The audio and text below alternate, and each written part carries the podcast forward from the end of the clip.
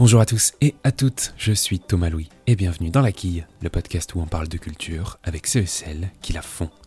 Cette semaine, je reçois l'écrivaine, poétesse et traductrice Ryoko Sekiguchi.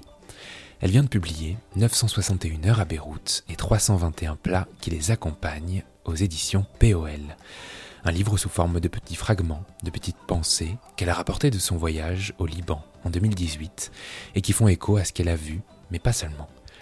À travers la cuisine, qu'elle présente dès la première page comme le seul outil qu'elle possède pour se rapprocher d'une ville, Ryoko Sekiguchi nous peint le portrait d'un Beyrouth à une époque donnée.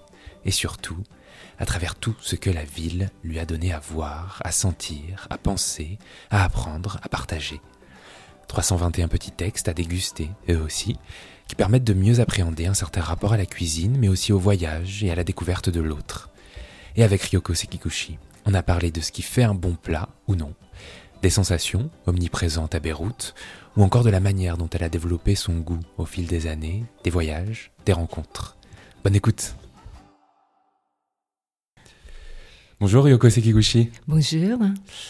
Alors, ce livre, 961 heures à Beyrouth, c'est une commande de la Maison des écrivains de Beyrouth. Vous vous êtes donc rendu en 2018. Et le point de départ, qui semble pas si étonnant lorsqu'on regarde vos productions écrites, c'est la cuisine. Donc, pourquoi est-ce que Beyrouth, ou peut-être plus généralement le Liban, je sais pas, vous a, vous a inspiré pour parler de cuisine? Ah, euh, bon, voilà, donc comme euh, vous, vous, avez déjà expliqué, donc c'était la commande. Et euh, donc la, la ville euh, m'était, euh, disons, euh, imposé, enfin proposé de le ouais. et bon déjà, moi je savais que qu'on y mange bien. Et puis aussi, je pense quand même euh, en, que quand j'ai proposé le, le thème de, de cuisine, euh, j'avais quand même une sorte de d'intuition que c'est un bon thème pour parler de cette ville, Beyrouth, notamment parce que à la fois bon, bien sûr aussi, euh, c'est très euh, multiple dans plein de, de sens. Enfin, ça, c'est comme dans n'importe quelle métropole, mais aussi euh, multiethnique et multiconfessionnel. Et, et dès que qu'il y a des échanges, des mélanges, euh, il y a le foisonnement euh, de goût et euh, qui est passionnant à décrypter. C'était comme une espèce de contact direct avec le pays, avec la ville pour vous, cette cuisine? Alors, c'est comme si j'avais une, une autre langue. Ouais. Euh, par exemple, bon, euh, donc je parle le français, je parle le japonais, euh, et je, enfin, je me débrouille un peu en anglais, mais mettons que je vais dans un pays où je ne parle pas la langue, j'ai quand même comme langue euh, la cuisine. C'est-à-dire que je peux aussi, je pense, analyser certaines choses, voir certaines choses à travers le goût que peut-être que les autres ne peuvent pas voir. C'est un peu, par exemple, mais, euh, imaginez un architecte euh, qui part dans un pays euh, qui n'a pas la même grammaire architecturale, mais quand même, lui, il va lire, il va pouvoir lire beaucoup plus de choses qu'un, voilà, que quelqu'un qui n'a pas de connaissances sur l'architecture. Je pense que c'est de ce, ce, ce genre-là. Ouais, vous le dites, page 27 exactement. Mm. Vous dites qu'une culture culinaire est une langue, précisément. Mm et que euh, les ingrédients forment, un vocabulaire. Euh, alors on va parler de vos techniques, disons de vos techniques d'écriture même. Comment, pour ce livre, vous avez procédé pour découvrir la cuisine de Beyrouth? Quel cheminement? Quelle étape? Est-ce que vous aviez déjà une idée des 321 euh, fragments, des 321 textes euh, par quoi on commence lorsqu'on a tout à découvrir et qu'on doit tout écrire? Ça c'est vrai. Et euh, déjà, donc, enfin, au début, avant d'y aller, j'ai pensé à un système euh, de journal, bien sûr. Donc ouais. c'est ce qui est euh, le plus classique. Et parce qu'on découvre justement au fur et à mesure, et c'est c'est l'écriture donc, de, qui, euh, qui prennent plusieurs strates, donc qui me semblait intéressante. Après, euh, en sur place, je me suis rendu compte que ce n'est pas ça, ce n'est pas le journal qu'il fallait parce que euh, j'avais l'impression que plus euh, j'entre dans cette ville, moi, je comprends.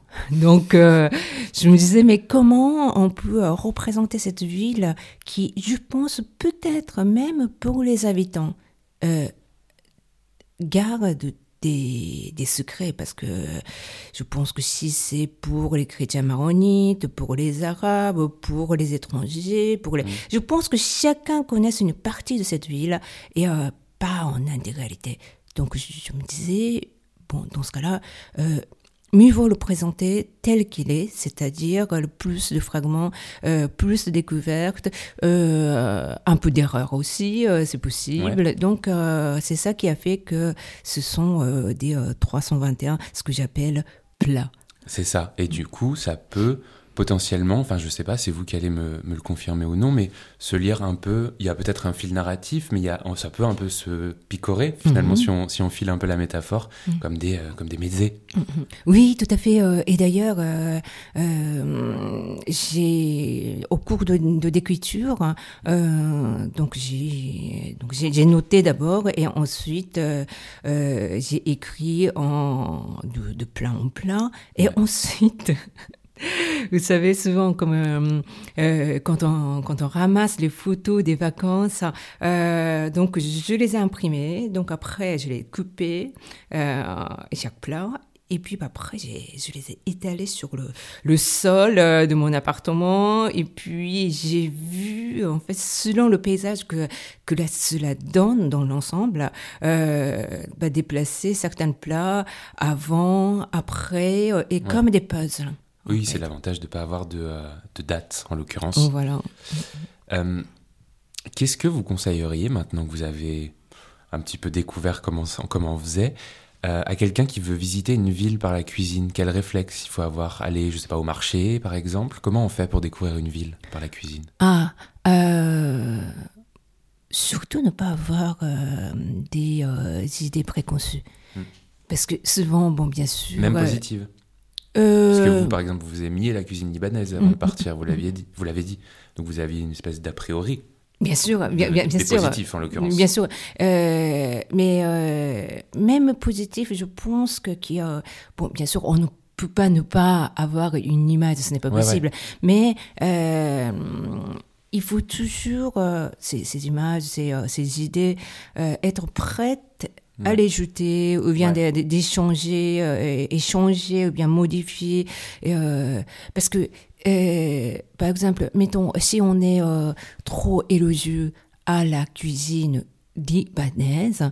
Euh, on peut faire la découpe entre la cuisine libanaise, la cuisine euh, et la cuisine syrienne, alors que bon, ça, ça, ce sont des, des cuisines levantines qui étaient avant, euh, qui faisaient partie d'une cuisine, d'une culture culinaire avant d'être coupée. Donc, ce n'est pas le, frontière qui les coupe. Donc, voilà. Donc, je pense que dans n'importe quelle ville, on peut y aller et puis décortiquer la, la ville par la cuisine, à travers la cuisine mais euh, si on n'a pas des idées reçues.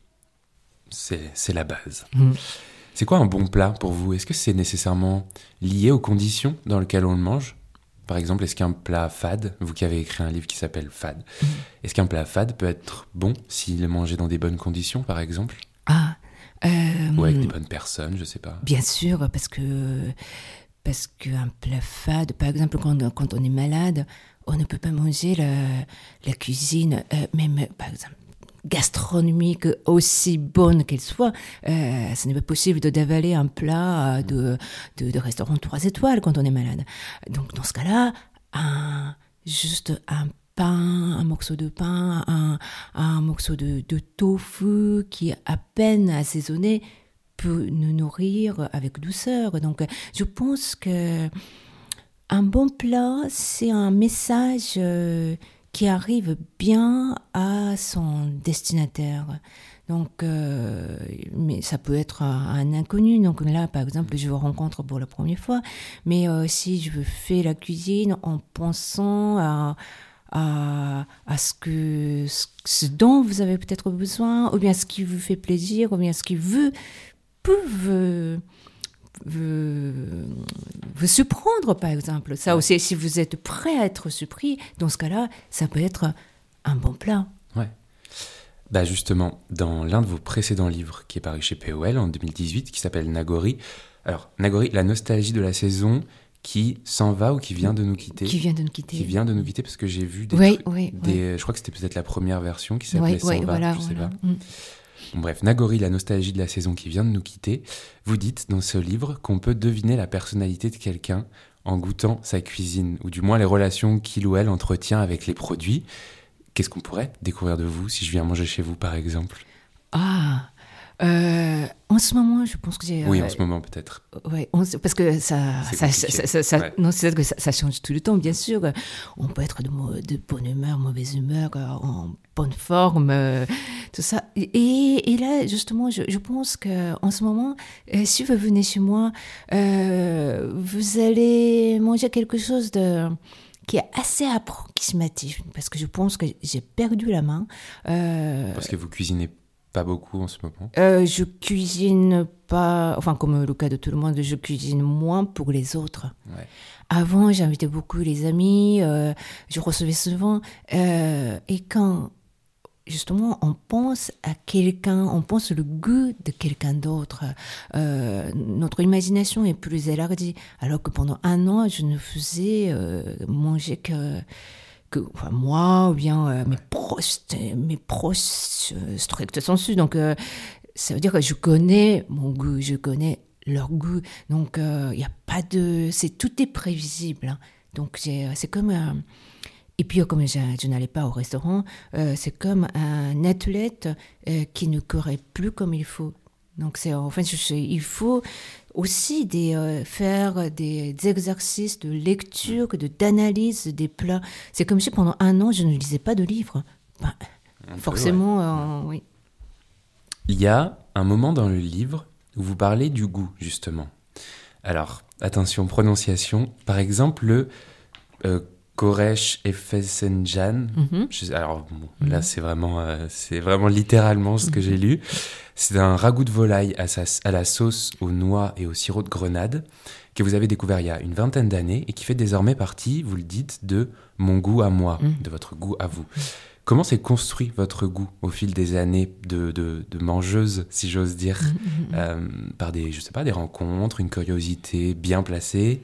Comment ça s'est construit ça pour vous? Et je pense que non seulement pour moi, c'est le cas de tout le monde, c'est-à-dire que euh, quelqu'un, euh, un Français euh, qui a épousé, bah, disons, une, une Argentine, il va avoir un attachement à cette culture culinaire, ça va devenir aussi son goût à lui. Et puis euh, pour euh, cette, cette femme, euh, c'est le c'est le goût français qui va devenir son, son goût à lui, à elle, pardon. Et euh, et je pense aussi, euh, euh, ce, ce plat qui est iranien, euh, donc fesenjoun, euh, qui est devenu mon goût à moi, c'est-à-dire que non seulement j'ai beaucoup cuisiné ce, ce plat euh, pour euh, mes amis qui sont à la fois euh, personophones ou non, euh, les- ou bien les Français pour le faire découvrir. Mais mes amis m'ont beaucoup cuisiné ce, souvent Ah. cuisiné ce plat parce que euh, on était euh, une sorte de une bande des amis euh, donc qui partaient souvent en Iran donc c'est chaque chaque fois la recette diffère un peu le goût diffère un peu mais c'est comme si on partageait une sorte de de, de terrain commun. Et, euh, et je pense que qu'il y a hum, des plats qui euh, qui deviennent le nôtre euh, à travers l'attachement familial, d'amitié, d'amour, et aussi et aussi le et aussi le voyage parce que il y a des voyages que qu'on fait seul et il y a des plats qui vous marquent même si vous mangez tout seul il y a un moment vous dites ah je comprends peut-être mieux ce pays cette ville. Ou bien tout simplement ah qu'est-ce que je suis bien en mangeant ce plat. Ouais. dans ce cas-là ce plat vous marque Oui, ce plat devient votre votre goût à vous. Alors j'ai l'impression justement qu'en arrivant à Beyrouth, vous avez aussi et surtout découvert une cuisine qui est très parfumée, parce que dans le livre il est beaucoup question d'herbes, d'odeurs.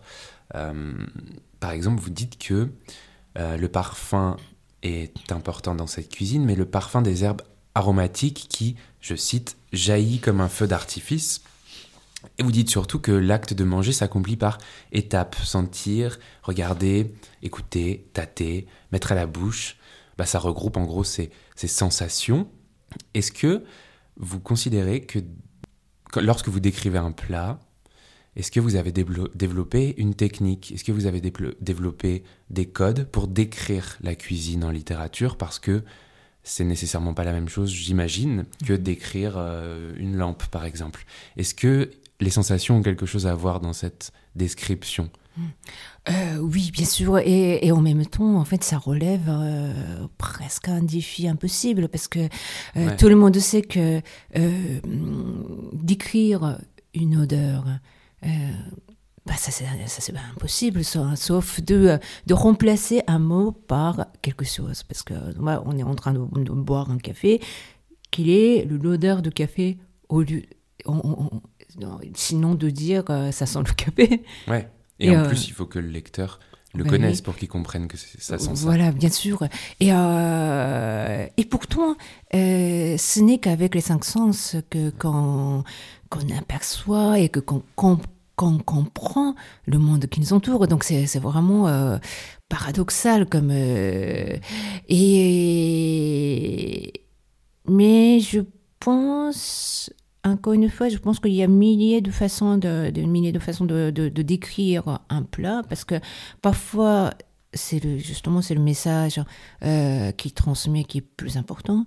Parfois, euh, c'est ce qui était le cas par exemple de ce livre, c'est de montrer euh, un autre aspect de, de, de cuisine euh, qu'on connaît mal en fait, qui, a, qui est important parce que par exemple, euh, pour les, j'avais l'impression que pour la plupart des lecteurs français qui ne connaissent pas forcément très bien la, cuisine libanaise, euh, ils ont une image de, de, cette cuisine comme quelque chose un peu lourd, un peu euh, viandarde, d'un peu euh, enfin brochette, euh, un peu trop riche avec le métier et un mousse et tout ça. Donc c'est pour j'ai accentué ce côté aromatique, par exemple, pour dire que finalement, c'est quoi les, la, la, cuisine aromatique, ça veut dire quoi? Ça veut dire que c'est la cuisine des montagnes, c'est la cuisine de cueillettes, c'est la cuisine des, euh, des aussi de, des plats qui sont très proches, en fait, finalement, de la, de la nature. Et c'est la cuisine d'un pays qui est relativement, euh, enfin, non pas au sud, mais chaud. Parce que, par exemple, si c'est euh, si c'est pour parler de la cuisine euh, russe, qui est quand même un, qui est d'un pays froid et qu'il y a beaucoup de, de, légumes divers, par exemple, euh, qui, qui constituent ces plats-là. Donc, ça, dans ce cas-là, la façon d'en parler sera complètement autre chose. Alors, dans ce livre, il n'y a pas de photos, mais vous n'hésitez pas à parler de livres de cuisine. Qu'est-ce que c'est? Quelle est votre définition du livre de cuisine? Ah, alors, est-ce que les livres de cuisine doivent avoir forcément les photos? Parce que, bah oui, parce que. Ou alors, est-ce qu'il y a une distinction avec le livre de recettes, par exemple? Ah, ah, ah. Parce que bon, jusqu'à Jusqu'au milieu du XXe siècle, euh, les livres de, cuisine ne comportaient pas de, de, de, de, roses de, photographie.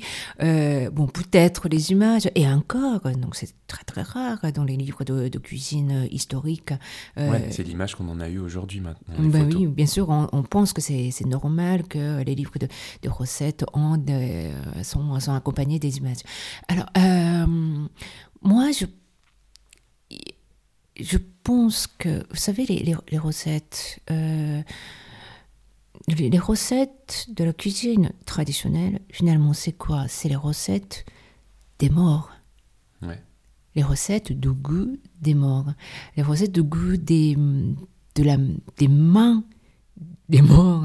C'est, euh, et donc, sur ce, ce point-là, euh, il n'y a que que quelques pas à faire entre la cuisine de euh, les livres de cuisine et la cuisine euh, pardon et le et le livre d'histoire et euh, et pour moi, le livre de cuisine est très proche de documents, euh, des écrits que parle euh, historienne Arlette Fage.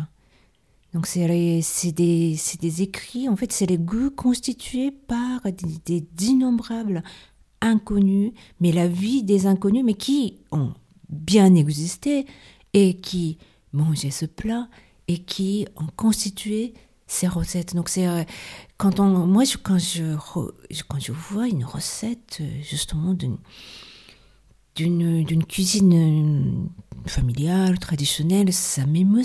On, voit là presque les, les je sais pas de de nombreuses gens qui ont qui ont existé, qui sont derrière. Alors en, arrivant à Beyrouth, vous avez noté une espèce de, traumatisme profond dans cette ville qui qui est une ville euh, en 2018 très vivante, très bouillonnante, et en même temps en crise sur beaucoup de plans, on peut le dire comme ça. Quel lien entre la cuisine et la guerre en général vous avez remarqué? Alors au début, euh, euh, à vrai dire, avant d'aller à Beyrouth, donc s'il n'y avait pas cette proposition, j'avais projet de d'aller à, à Phnom Penh.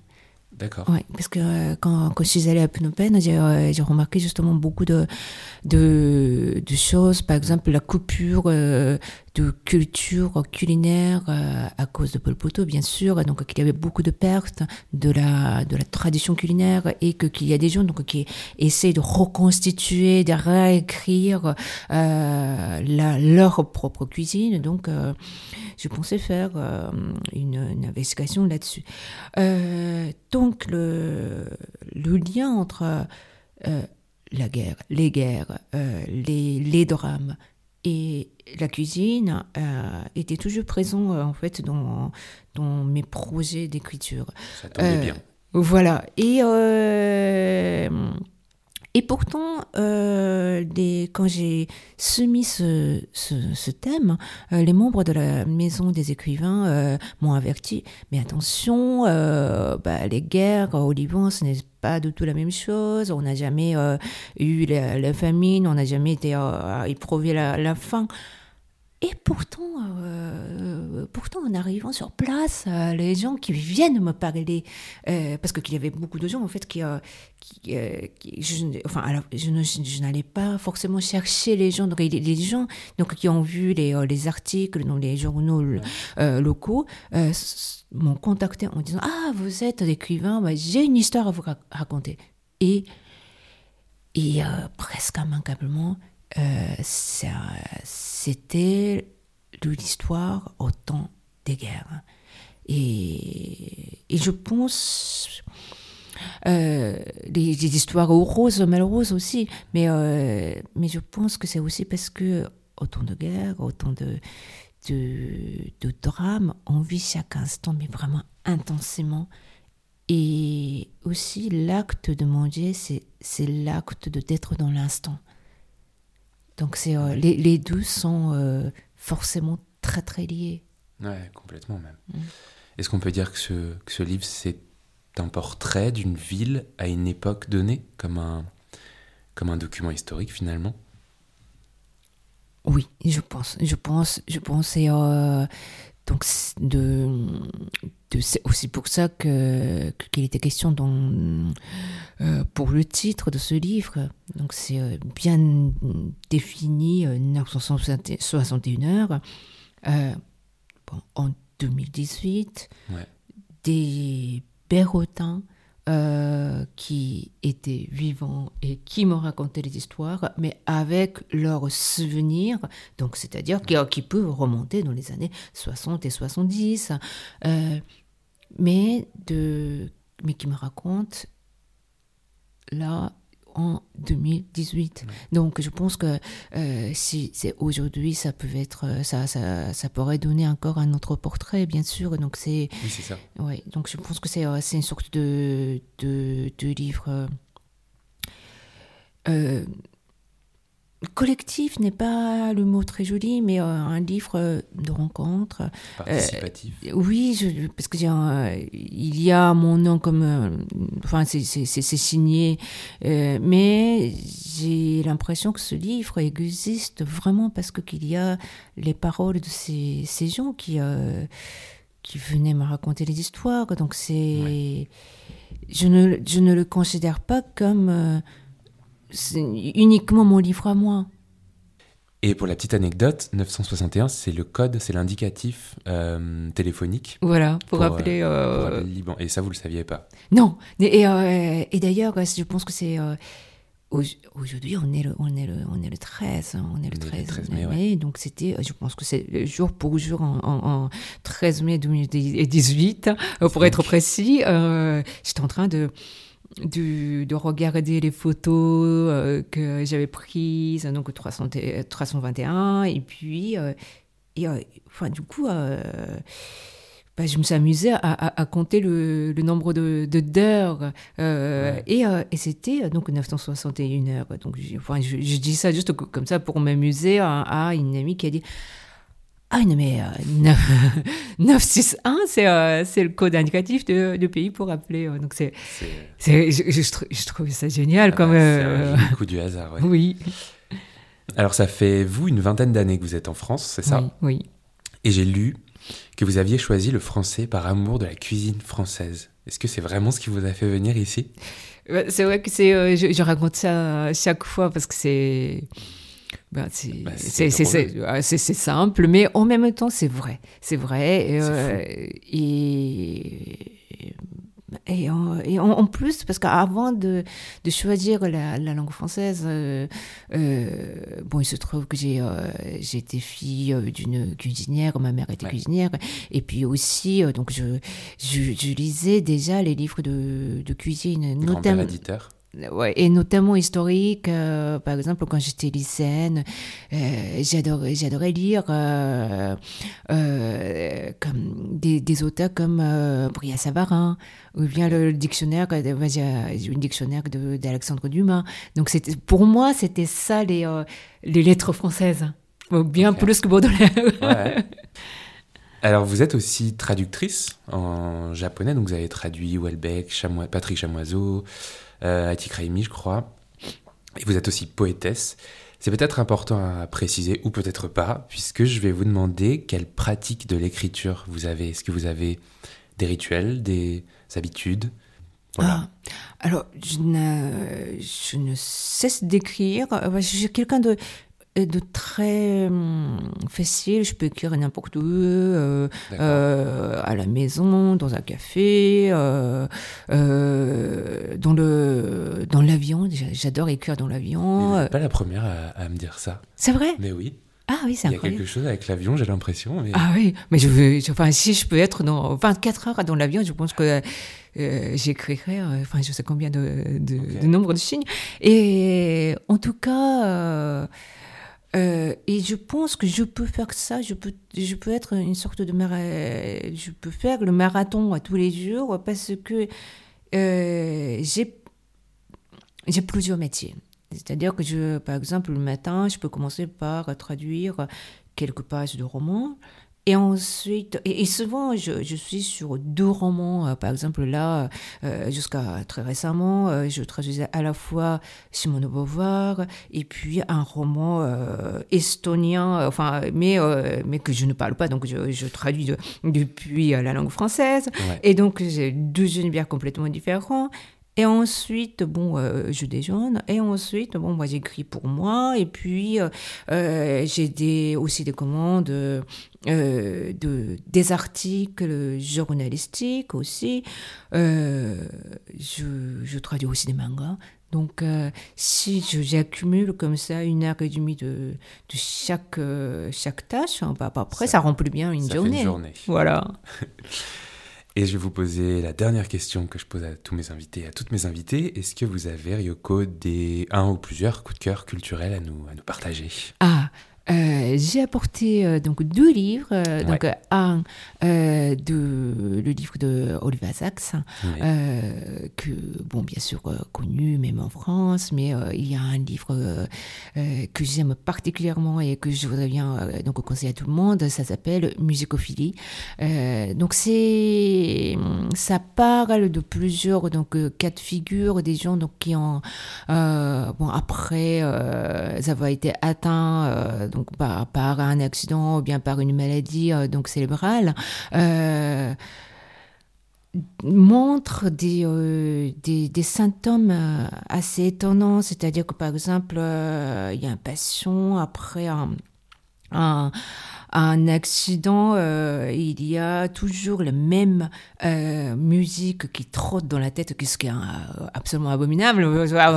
Enfin, ça va, ça va pas du tout. Mais il y a des, il y a d'autres cas, eux, les gens, par exemple, qui tout d'un coup commencent à pouvoir composer, ou bien aussi la capacité, ce qui est, ce qui est très émouvant, c'est aussi la capacité de la musique, de, d'éveiller euh, et, et les, les, cerveaux des gens, c'est-à-dire que les gens, par exemple, qui ont perdu les mémoires, euh, qui, euh, qui sont atteints de, de, de, d'Alzheimer, mais à qui on fait écouter la musique, qui retrouvent les mémoires, ou bien les gens donc euh, euh, qui ont perdu aussi la, capacité de communication, mais que à partir du moment où on lui parle avec la musique comme ça, qu'est-ce que vous voulez manger ce matin?